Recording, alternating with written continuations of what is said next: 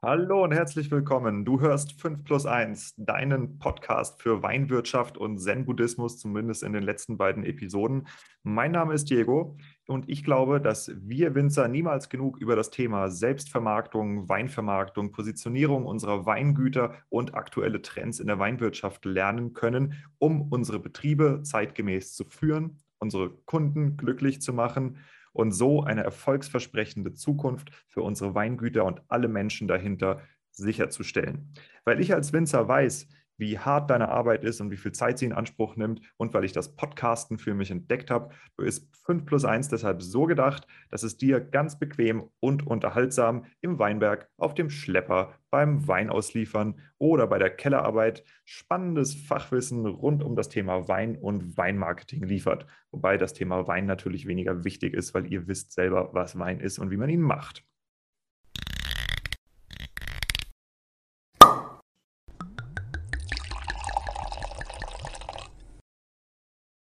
Wir befinden uns in Teil 2 der Episode mit dem Zen-Meister Harimisho Teske, wo es darum geht, welche Bedeutung der Wein im rituellen, nein, welche rituelle Bedeutung Wein im tantrischen Buddhismus und im Zen-Buddhismus hat. Äh, wenn du keine Ahnung hast, wovon ich hier spreche, dann hast du offensichtlich Episode 1 übersprungen, wo du auch überhaupt erstmal erfährst, was tantrischer Buddhismus und was Zen-Buddhismus äh, ist würde ich dir sehr empfehlen, diesen Teil zu wiederholen. Ansonsten ist es so, dass wir jetzt äh, im Schluss des Gesprächs sind und danach kommt ein Live-Set von dem Künstler Steffen Kirchhoff. Steffen Kirchhoff, ähm, der extra für diesen Podcast ein Set produziert hat, das, äh, wie ich hoffe, auf den ganzen Plattformen, wo ich es ausstrahlen werde, funktioniert, ohne zu krasse Nutzungsrechtsthematiken zu verursachen. Ich habe die Nutzungsrechte dafür, aber man weiß ja nie. Deshalb viel Spaß jetzt mit diesem Podcast und auch wie äh, gehabt geht, bevor die Folge losgeht, nochmal Grüße raus an allen neue Follower. Das ist einmal 100% falls, dann ist es Swan, Swan en Blanc, ich weiß immer noch nicht, wie man aus, euch ausspricht. Das Weingut Weber, Steffen Schindler vom DWI, die Winemakerin Marie-Claude Katrin Durst und Eva und dann Felix Watzker von den Medienagenten, das Verraten und Verkauft Magazin, der Weinfreund Mario Metze, Bernd Wechsler vom Kompetenzzentrum Weinmarkt und Weinmarketing und der gute Torben Endricci. So, und nun viel Spaß mit Harry, Micho Peske und Diego Weber. Ihr dürft mich natürlich, wie gehabt, nach wie vor auch Meister Weber nennen. Das können wir gerne so beibehalten.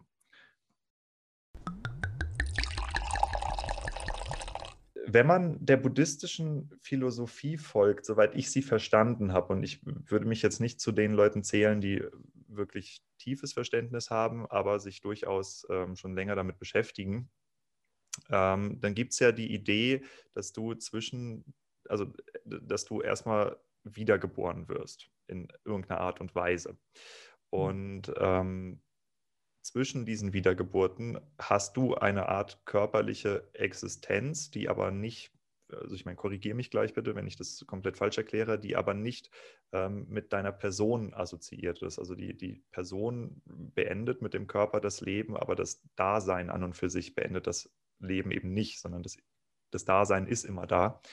Mhm. Ähm, würde man eine, eine bestehende Alkoholsucht über das Ende des Körpers mit hinausnehmen, wenn es eine psychische Abhängigkeit ist? Also äh, es ist so, dass der Körper im Zwischenzustand, das heißt, nachdem du gestorben bist und dich wieder auf eine Geburt vorbereitest, noch Erinnerungen hat an, die, an das vorherige Leben. Es ist sogar so, dass wir Erinnerungen an unser vorheriges Leben haben. Und die hat eigentlich jeder Mensch bis zum Alter von ungefähr drei Jahren. Nach drei Jahren verschwindet diese Erinnerung und dann wird es sozusagen nur äh, mehr, da kommen dann irgendwelche Bilder hoch und so weiter und äh, die können den, die können den Hinweis darauf bilden, dass man sich an äh, frühere Leben erinnert. Das müssen sie aber nicht. Das ist wie zum Beispiel eine zweieinhalbjährige, die erklärt, damals, als ich noch groß war, ist das und das passiert oder so. Genau. Ja. Okay. Mhm. mhm. Also äh, eine Sucht wird nicht mit äh, ins nächste Leben genommen. Das ist nicht zwangsläufig. So allerdings ist es so, dass die Voraussetzungen für, äh, für Sucht oder für süchtiges Verhalten schon in gewisser Weise mitgebracht werden. Wie jeder Mensch damit umgeht, das ist dann eine vollkommen persönliche Sache. Also ich sage es mal so, Kinder von Alkoholikern, die werden teilweise auch Alkoholiker, teilweise werden sie auch äh, radikale Abstinenzler. Das ist eine sehr persönliche Angelegenheit. So, ne? Das kann man so äh, pauschal nicht sagen. Mhm. Und ähm, ich meine, es gibt jetzt natürlich auch einfach den rational-wissenschaftlichen Ansatz, dass man sagt, okay, wenn du ähm, Kind von einem Alkoholiker bist, dann wird da eine bestimmte Gensequenz zum Beispiel vererbt oder so. Ähm, und der Buddhismus sagt, nee, das hat mit der Gensequenz nichts zu tun, sondern das ist, keine Ahnung, Karma oder? Also äh, Gensequenz ist äh, ne, ein sehr wissenschaftlicher Ausdruck. Äh, Im Buddhismus gehen wir davon, oder geht man davon aus, dass alles Geist beschaffen ist und der eigene Geist bestimmt auch deine Gene und deine äh, körperlichen Voraussetzungen. Das heißt, äh, äh, dein eigener Geist bestimmt, äh, wie deine Gene äh, praktisch sich verwirklichen im jeweiligen Leben. Mhm, okay, gut. Ähm, dann würde ich von dir auch nochmal eine andere Erklärung haben wollen. Und zwar, ähm, wenn man sich mit dem Buddhismus beschäftigt, dann stolpert man sehr, sehr schnell über das Wort Anhaftung. Mhm. Und Anhaftung ist was, was man äh, nicht nur im Buddhismus, sondern auch in hinduistischen Richtungen ähm, überwinden soll.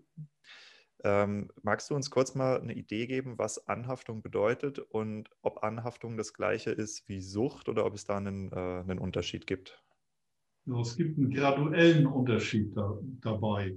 Allerdings ist es so, dass wir alle anhaften. Wir haften an, unsere, an unseren Gedanken an, wir haften an unseren Gefühlen an. Das heißt, wir wollen äh, uns gut fühlen und wollen vermeiden, dass wir uns schlecht fühlen. Wir wollen gute Gedanken haben und wollen keine schlechten Gedanken haben und so weiter. Und diese Anhaftung hat jeder Mensch. Das ist sozusagen ein Wesensmerkmal des menschlichen Daseins.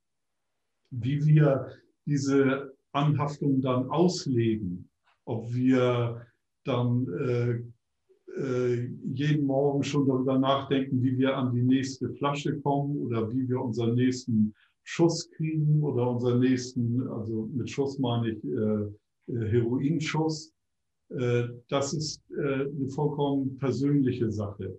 Das äh, ist eine Sache, die äh, wird durch das Karma, das heißt durch die äh, körperlichen Voraussetzungen, die wiederum durch den Geist bestimmt worden sind, äh, umgesetzt und die bestimmen, wie man sein Leben lebt. Ja? Ist das ein anderes Wort für äh, Selbstbild? Also wenn man sagt, ich bin jemand, der ähm, früh aufsteht, ich bin jemand, der ein Unternehmen besitzt, ich bin jemand, der, keine Ahnung, sich so und so verhält, ich bin ein freundlicher Charakter, ich bin ein aufbrausender Charakter. Ist das Anhaftung? Das ist also, Anhaftung. Okay, weil dann ist Anhaftung tatsächlich ja auch ein im, im Weinbau sehr präsentes Thema, weil ich unterhalte mich mit vielen Winzern äh, in, den, in den meisten Episoden auch über das Thema Generationsübergabe. Und es gibt halt ganz oft das Thema, dass du dann innerfamiliäre Konflikte entweder im Kleinen oder im Großen hast, ähm, wo, wenn, wenn du dir jetzt vorstellst, äh, du als, als Zen-Meister mal abstrakt betrachtet, äh, willst deine Zen-Schule übergeben und weil das ein Familienunternehmen ist, übergibt man das an das Kind und das Kind sagt, okay, ich stelle jetzt die Zen-Schule auf Bio um. So, ne? Und dann sagst du, nee, auf gar keinen Fall machst du das. Und äh, das ist dann auch eine Anhaftungsthematik, dass du halt dir eine bestimmte Identität geschaffen hast mit deinem Weingut und eine bestimmte Art, wie die Dinge gemacht werden, woran du dich gewöhnt hast und das nicht, ähm, nicht überwinden kannst, weil das würde einen Verlust deines Selbstbildes bedeuten. Mhm. Und das kann sich ja mitunter auch tatsächlich wie äh, das Abschiednehmen von einem Freund, von einer bekannten Sache oder der, das Absterben eines Teils von dir anfühlen.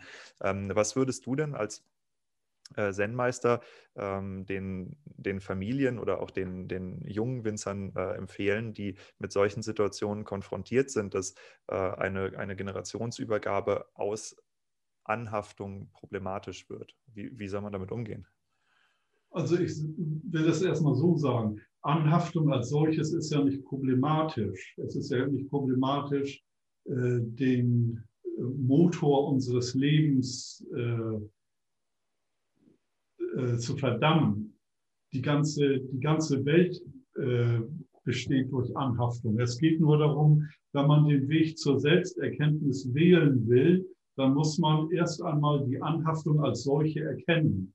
Man muss erkennen, in welchen, an welche, äh, an was man äh, mit Gefühlen anhaftet, an was man mit Gedanken anhaftet und so weiter. Und äh, das beinhaltet erst einmal, dass man äh, diese Anhaftung überhaupt bei sich selber erkennt. Das heißt nicht, dass man sie beiseite lassen soll oder beiseite, überhaupt beiseite lassen müsste. Das ist überhaupt äh, nicht äh, der Sinn der Sache, sondern es geht darum, diese Anhaftung als solche zu erkennen. Sie in jedem Augenblick zu erkennen, dass man an Gedanken anhaftet, an Gefühle anhaftet und so weiter. Ja. Heißt das, man, man sollte tatsächlich, wenn man jetzt ähm, aus einer Weinbaufamilie kommt und ein Weingut übernehmen möchte, erstmal bei sich selbst anfangen und das Anspruchsdenken erforschen, bevor man seinem Vater sagt, du haftest an den Betrieb hier an? Oder? Ja, um den Vater geht es erstmal gar nicht. Es geht um einen selber, ob man selber anhaftet und äh, diese, äh, diese Selbsterforschung, das ist ja nicht jedermanns Sache äh, sich selbst zu erforschen. Nicht jeder muss, äh, äh, was weiß ich, erleuchtet sein und so weiter. Aber wenn man es bei sich selber mitkriegen will, dann ist es notwendig, die Anhaftung an jeden Gedanken, an jedes Gefühl zu erkennen bei sich selber. Mhm. Okay. Ähm, wie sollte man damit anfangen? Also wo, wo fängt man damit an?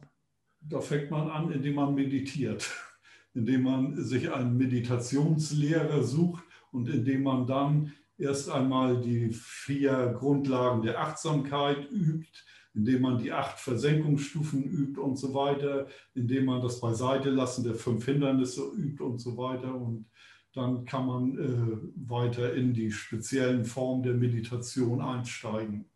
Das heißt, dass man äh, komplexere Meditationsobjekte nimmt und die dann versucht in den eigenen Geist zu integrieren. Okay, ähm, ja, also ich, ich glaube, ich verstehe, wovon du sprichst. Ähm, ich, ich, kann das jetzt nur aus meinem eigenen Leben probieren, hier für die Hörer zu referenzieren. Also auch ich habe eine gewisse Meditationspraxis.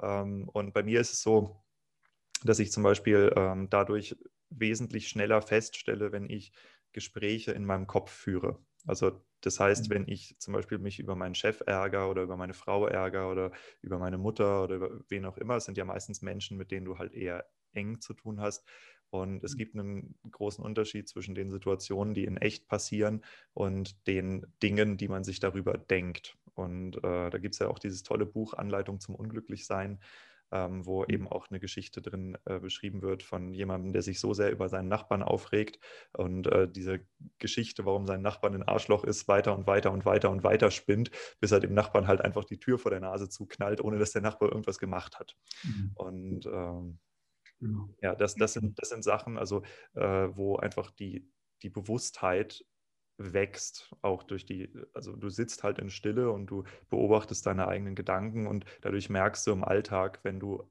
solches Verhalten in deinen Gedanken an den Tag legst, das, dann ist einfach so ein, oh, da ist es schon wieder. Und äh, mhm. das, das, äh, das gibt einem so eine, so eine Schrecksekunde des, des Erkennens, was der eigene Geist gerade tut. Mhm. Und äh, dadurch öffnen sich auf einmal andere Handlungsmöglichkeiten. Ja, also man reagiert nicht mehr blind auf die Gedanken, sondern man hinterfragt ihre Wahrheit. Und äh, mhm. das ist was, was enorm hilft im Leben. Also wenn, wenn, ich, wenn ich das so ein bisschen äh, mit kommentieren darf, was du da erklärst, so, soweit ich das verstehe. Ähm, gut, die nächste Frage, die ich mir notiert habe, und zwar, wenn man als praktizierender Buddhist, ähm, wie du sagst, nun äh, auf den Alkoholkonsum verzichten sollte, zumindest in der Anfangsphase, ist das was, was aus einem eigenen intrinsischen Bedürfnis kommen sollte, oder ist das was, was sich äh, anhand von Regeln einer buddhistischen Schule oder einer Yogaschule oder eines Meisters oder einer Meisterin ähm, richten sollte? Also sollte man sich grundsätzlich nach eigenem nach der Intuition oder nach einem Regelwerk richten? Man sollte sich immer nach äh, der eigenen Intuition richten. Das heißt, man sollte immer, wenn man äh, das Gefühl hat, dass es besser für einen wäre, nicht zu trinken, dann sollte man nicht trinken. Man sollte das niemals äh, als Regeln oder als auf Anweisung anderer Leute hin praktizieren. Das ist vollkommen übertrieben. Und ich sage auch, dass man nicht unbedingt äh, abstinent leben muss, äh, auch nicht in der Anfangsphase und so weiter, sondern dass es von Person zu Person durchaus unterschiedlich ist, ob es für jemanden gut ist, nicht zu trinken oder äh, Alkohol zu genießen. Das ist eine sehr persönliche Angelegenheit. Hm, hm. Im, Im Zen ist es immer so, dass man äh, eigentlich tun und lassen kann, was man will nur während der Meditationsphasen. Das heißt, während wir in der Meditation sind, ist es besser, nüchtern zu meditieren als mit äh, besoffenem Kopf. Ja? Weil man dann nicht alles mitbekommt. Okay, ja gut, und das kann man ja bei sich selbst auch relativ einfach hinterfragen. Also wenn ich die Flasche Wein mit der Absicht kaufe, mir heute Abend einen reinzuballern, dann mhm. ähm, wäre das kontraproduktiv. Aber äh, wenn, ich, wenn ich den Wein wertschätze als ähm, wegen dem Geschmack, wenn ich sage, äh, hey, ich, ich kann mich reinversetzen in den, äh, in den Wasserkreislauf, der, wo das Wasser aus dem Meer aufsteigt, in die Luft, in den Boden geht, in die Pflanze geht, die Inhaltsstoffe verändert und das, was ich am Ende hier im Glas habe, ist das Wasser mit veränderten Inhaltsstoffen. Und wenn man, wenn man ähm, diese Art des Konsums pflegt, dann ist das ja eine sehr bewusste Art und kann auch eine sehr äh, ver verbindende Art, also äh, heimatverbindend, naturverbindend, äh, geistig verbindend sein. Also man, man, kann selbst hinterfragen, mit welcher Absicht und mit welchem Ergebnis man äh, den, den Wein konsumiert und mhm. daran erkennen, äh, was man gerade tut und ob das eben für sich selbst heilsam ist oder unheilsam. Welche Erfahrungen hast du denn in, äh, zum Beispiel in Japan äh, im Kloster oder mit anderen Buddhisten mit Alkohol gemacht? Also du hast schon gesagt, dass sie dir im Kloster direkt Sake gegeben haben, aber ähm, du hast wahrscheinlich von bis das ganze Spektrum des buddhistischen Umgangs mit Alkohol erlebt. Genau, das habe ich. Ja, das äh, ist eine, auch wieder eine sehr persönliche Sache. Die einen konnten sehr gut mit dem Alkohol umgehen, das heißt, die haben den getrunken und äh, meinetwegen auch die äh, Vorteile geschmeckt, die in dem besonderen Sake lagen. Der ist ja teilweise sehr teuer, der da getrunken wird. Manchmal wird er noch warm gemacht dann.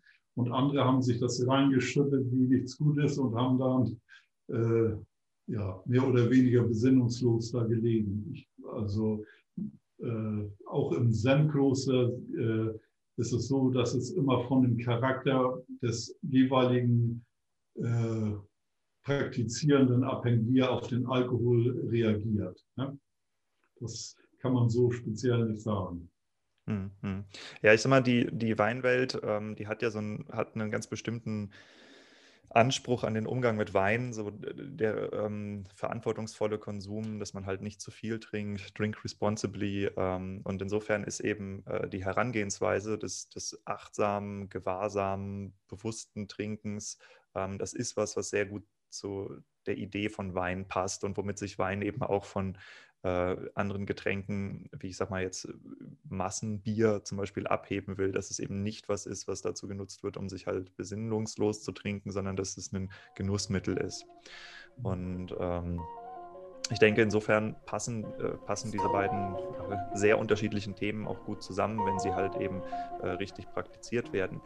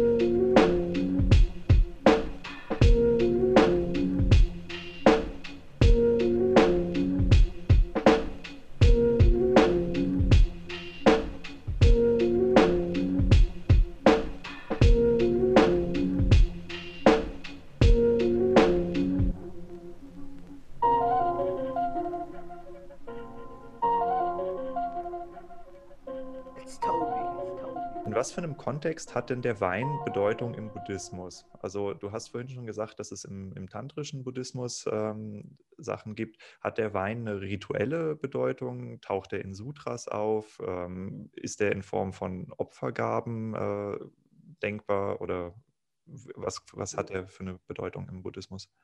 Ja, als Opfergabe ist er auf jeden Fall geeignet. Äh, es wird äh, so praktiziert, dass man zum Beispiel drei Tage lang äh, ein, ein bestimmtes Tantra liest. Also in Sutren kommt er eher nicht vor, aber in den Tantras. Was dann wird drei Tage lang äh, gemeinsam ein Tantra gelesen und am Ende des Tantras, am Ende der äh, drei Tage wird ein Gana-Chakra veranstaltet, das heißt ein gemeinsames Fest sozusagen. Und da wird äh, in der Regel immer Rotwein getrunken und Rotwein ausgeschenkt und Fleisch ausgeschenkt und so weiter. Und äh, teilweise auch, ich glaube, Whisky war es, der dann getrunken wurde. Aber das ist äh, äh, sehr persönlich, das ist eine persönliche Einstellung jedes Einzelnen. Also da wird niemand zum Trinken gezwungen, sondern äh, es wurde immer nur oder es wird immer nur zur Verfügung gestellt. Ja? Hat das, ja. hat das dann einen Feierhintergrund oder hat das auch einen, äh, also ist das, ist das irgendwas methodisch-rituelles, warum man das trinkt? Beides. Also es wird einmal äh, methodisch-rituell praktiziert, am Ende, dass man das sozusagen als Belohnung oder als gemeinsame Feier äh, gemeinsam praktiziert und es wird jetzt habe ich deine Frage vergessen. Wie, wie war die Frage? Ähm, warum der Alkohol, also warum der Wein getrunken wird. Also ob das, äh, ob das rituell ist oder ob das einen Feierkontext hat. Oder ja. ob das halt, ob das auch dir was beibringt. Also äh, es wird, äh, es ist beides sozusagen vorhanden. Es wird gefeiert und es wird rituell veranstaltet, sozusagen. Es gehört zu jedem Ghana-Chakra am Ende dazu. Ja? Mhm. Okay, und ähm, der Wein an und für sich, also wenn man jetzt nicht den Wein nur als, als äh, das Getränk reduziert, sondern ähm, der Wein hat ja auch noch eine Dimension, zum Beispiel die Pflanze, wie sie eben wächst oder die, die Transformation von Wasser und Zucker in Alkohol. Ähm, hat das eine metaphorische Bedeutung im Buddhismus? Weil das ja zum Beispiel im, im Christentum ist das ja sehr präsent. Also es gibt ganz, ganz viele ähm, Gleichnisse oder Metaphern in der Bibel, ähm, die auf unterschiedliche Aspekte des Weins eingehen und äh, dementsprechend auch probieren, Dinge zu erklären und zu erläutern, äh, die halt einfach nur metaphorisch darstellbar sind. Äh, gibt es das im Buddhismus auch? Nein, das gibt es im Buddhismus nicht. Es okay. Äh, ist einfach nur so, dass meistens Rotwein getrunken wird und meistens wird Whisky getrunken. Ja? Und äh, diesen metaphorischen Aspekt hat es im Buddhismus nicht. Ja? Mhm.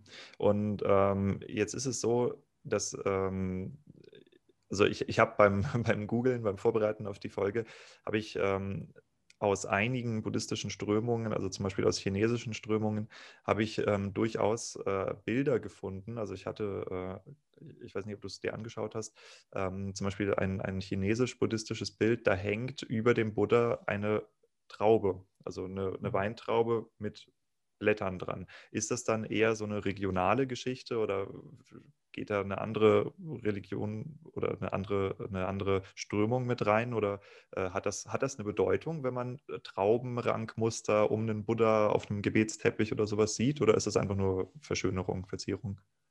Also das kommt teilweise mit aus dem Daoismus, äh, der in China zusammengeflossen ist mit dem Buddhismus und dem Konfuzianismus.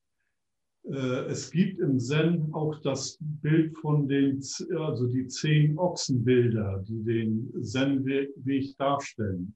Und im zehnten Ochsenbild erscheint der äh, geläuterte Mensch als Lehrer, der andere unterrichtet. Und da wird er dargestellt mit einer äh, mit einem Kürbis, das heißt, heute würden wir sagen, mit einer Weinflasche, mit der er auf den Markt geht und indem er dann anfängt, die Schüler zu unterrichten. Ja? Mhm. Das zehntes Ochsenbild. Ja. die, die, Ochsenbilder, wenn ich das so richtig verstanden habe, der, der Ochse äh, beschreibt die Selbsterkenntnis und der Bauer ist der Mensch, der diesen Weg beschreitet. Und ähm, erst geht der Bauer durch die Gegend und sieht überhaupt nichts, dann entdeckt er die erste Fährte des Ochsen und fragt sich, was ist da los? Und dann sieht er den Schwanz des Ochsen und erwischt mal ein Haar und äh, Stück für Stück für Stück äh, entdeckt er diesen Ochsen mehr, bis er ihn zähmt und dann irgendwann in Freundschaft neben dem Ochsen hergeht. Oder irgendwie so ist diese Geschichte von den, von den zehn Ochsenbildern, oder? Ja, also der Ochse symbolisiert den Geist, den, die grundlegende den grundlegenden Geist. Wir nennen es die Buddha-Natur, die jedem Menschen innewohnt.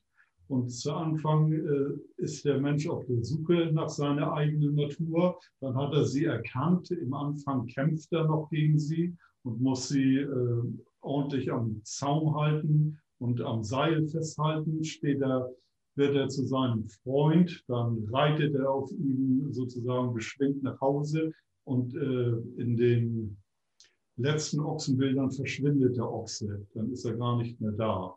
Und dann ist nur noch der äh, sozusagen der geläuterte Mensch da. Das ist sozusagen das Ziel des Zen-Weges. Mhm. Okay, und äh, da diese, dieser Kürbis, also ich nehme an, dass das so eine Art Kalebasse ist, ähm, wofür steht dann bedeutungstechnisch? Also warum nimmt der geläuterte Mensch dann Alkohol? Weil er dann sozusagen äh, in einem Vers wird gesagt, dass er dann in die Weinschenken geht und dort den Dharma lehrt, sozusagen. Ja? Also er geht in die Kneipe und lehrt da den Dharma. Der, der Dharma ist der buddhistische der, Weg. Ja, der Dharma ist die Lehre des Buddhismus. Ja. Okay, okay. Gut, also das heißt, ähm, das Thema Wein ist im Buddhismus jetzt gar nicht so präsent wie in anderen Religionen.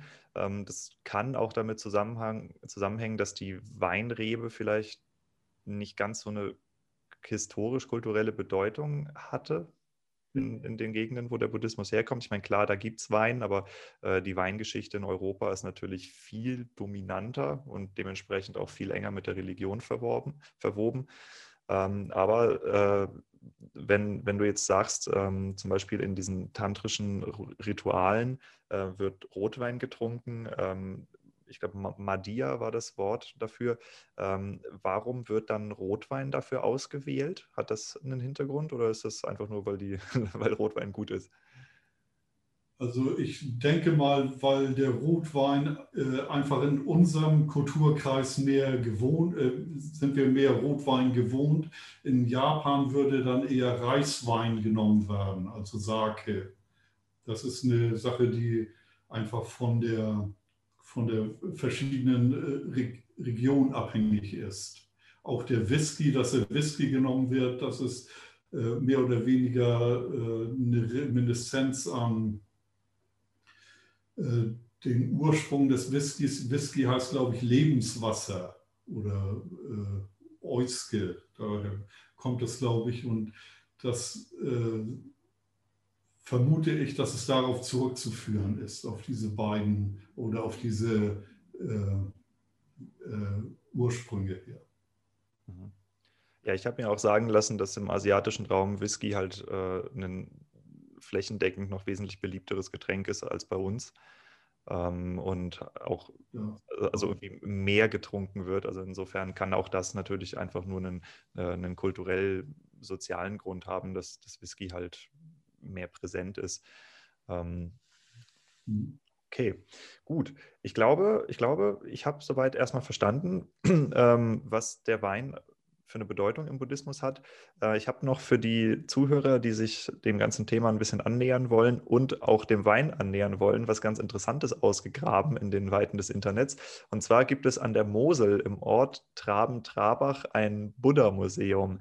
Und äh, dieses Buddha-Museum, das sieht so aus, dass äh, also ich war nicht drin, aber es ist ein relativ großes Haus, wo bis zu 2000 Buddha-Statuen aus den unterschiedlichsten Epochen, in den unterschiedlichsten Größen ähm, hergestellt sind. Also da siehst du ähm, kleine aus Stein gemachte Buddhas, da siehst du Bronze-Buddhas, da siehst du ähm, Buddhas, die zum Beispiel ähm, auch in in, in, in, den Mittleren Osten gekommen sind, also aus dem Großraum Afghanistan zum Beispiel, ähm, die dann auch mit, äh, mit eher westlichen Einflusssphären schon in Verbindung gekommen sind und auf einmal anfangen, halt so griechische Togas zu tragen und alles Mögliche. Also das kann man, kann man sich durchaus angucken wenn man Interesse daran hat, sich die, ähm, die Verbreitung des Buddhismus auch einfach mal äh, kunsthistorisch anzuschauen. Und Traben-Trabach, Mosel, klar, äh, dort findet man spektakuläre Rieslinge. Ja, und also den Moselwein im Allgemeinen. Nicht nur Riesling, auch tollen Elbling und äh, bestimmt auch gute Rotweine.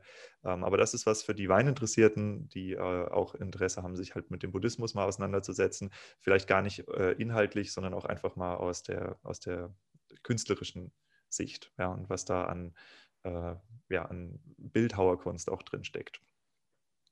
Das wollte ich noch mhm. dazugeben. Ja, Harry, ich äh, bedanke mich sehr herzlich bei dir. Das war ein echt interessantes Interview. Äh, hättest du gedacht auf deine alten Tage, dass wir zusammen mal einen Podcast produzieren? Ich nicht. nee, hätte ich auch nicht. Und äh, für, für die Zuhörer, die den Braten noch nicht gerochen haben, äh, Harry ist mein Vater.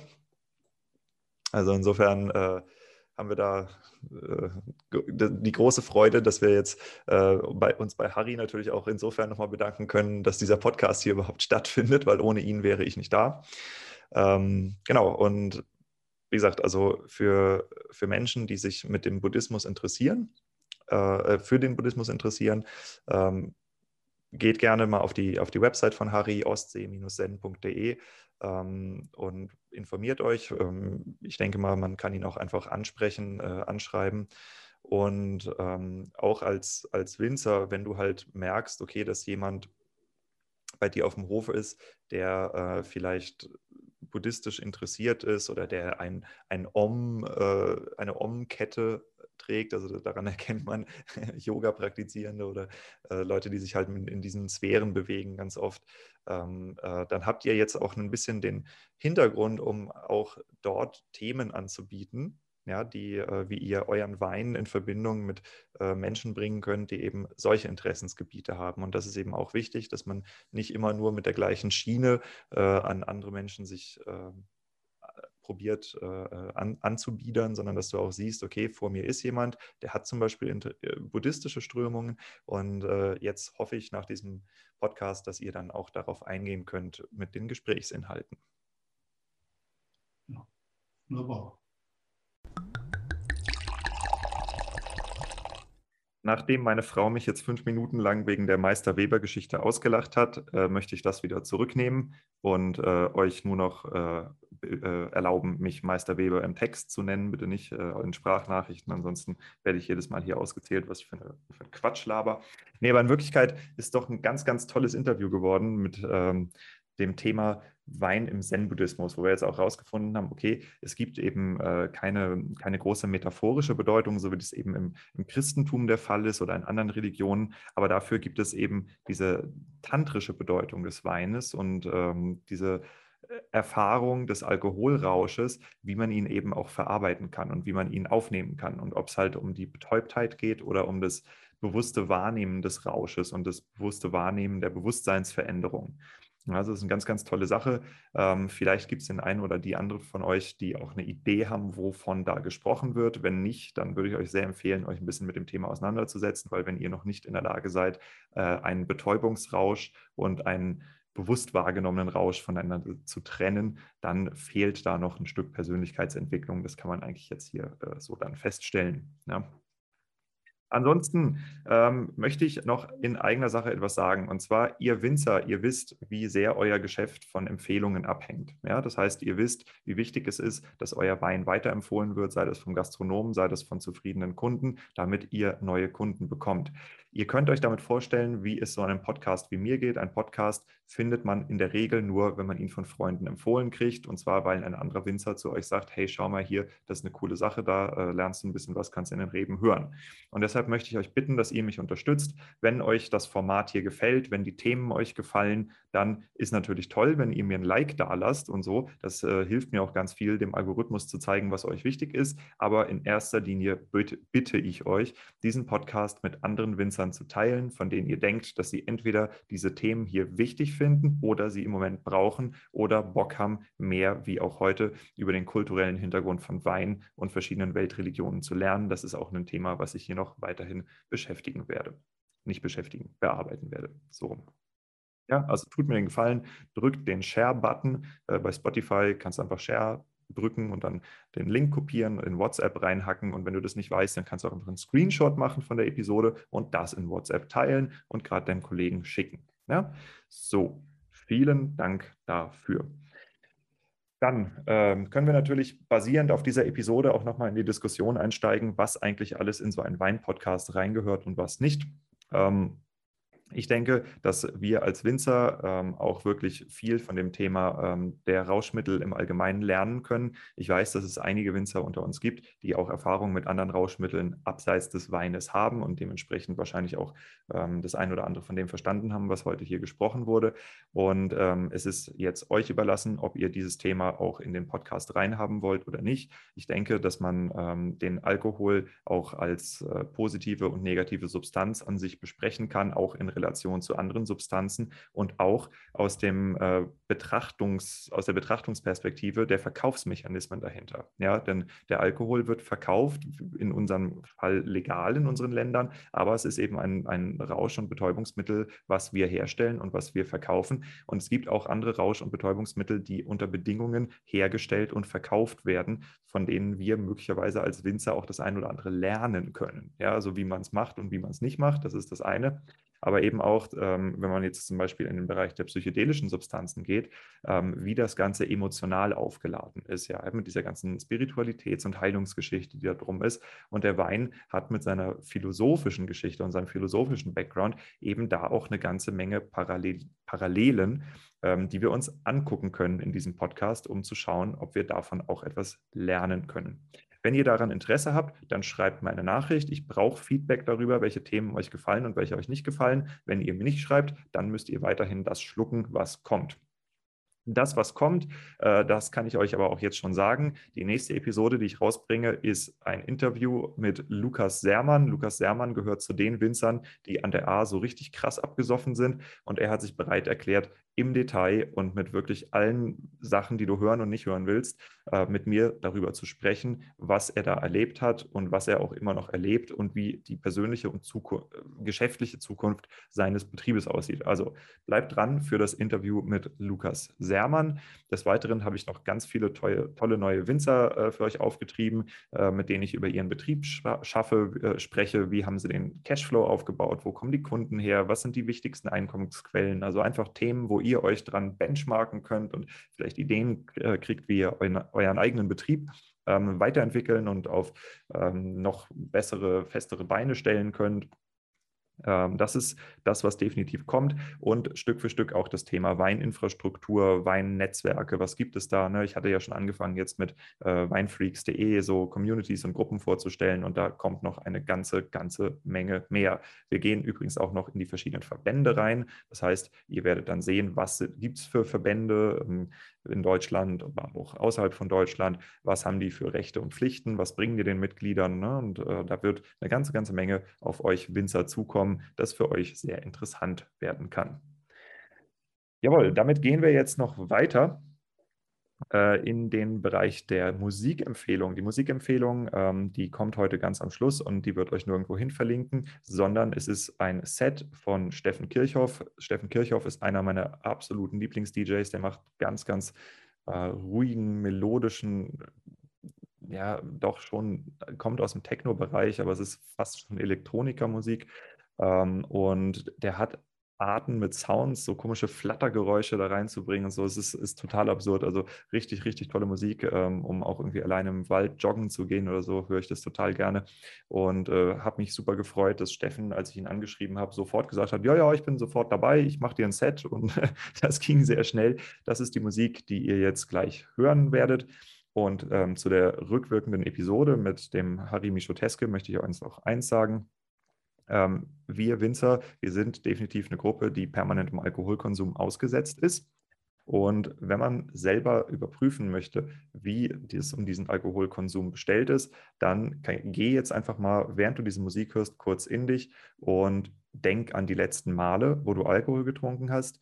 Ähm, ist es so, dass du da professionell probieren kannst, dass du sagen kannst, okay, ein Glas, ich höre auf? Oder ist es so, dass dann die Saufstimmung aufkommt und du dir einen kleinen oder großen Kontrollverlust genehmigst? Ja, und wenn ja, wie regelmäßig kommt das vor? Das sind Dinge, mit denen man sich ab und zu mal selbst konfrontieren sollte, vor allem in, einem, in einer Branche wie der unseren. Ja, also das heißt, ähm, das To-Do aus dieser Episode ist jetzt, den eigenen Alkoholkonsum mal ehrlich zu hinterfragen.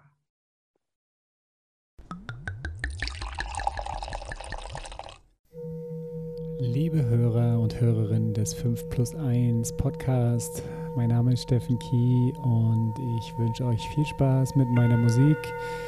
Äh, wo immer ihr auch gerade seid, in den Reben oder im Keller, äh, lasst die guten Vibes in den Wein fließen. Und ja, ganz herzliche Grüße aus Costa Rica.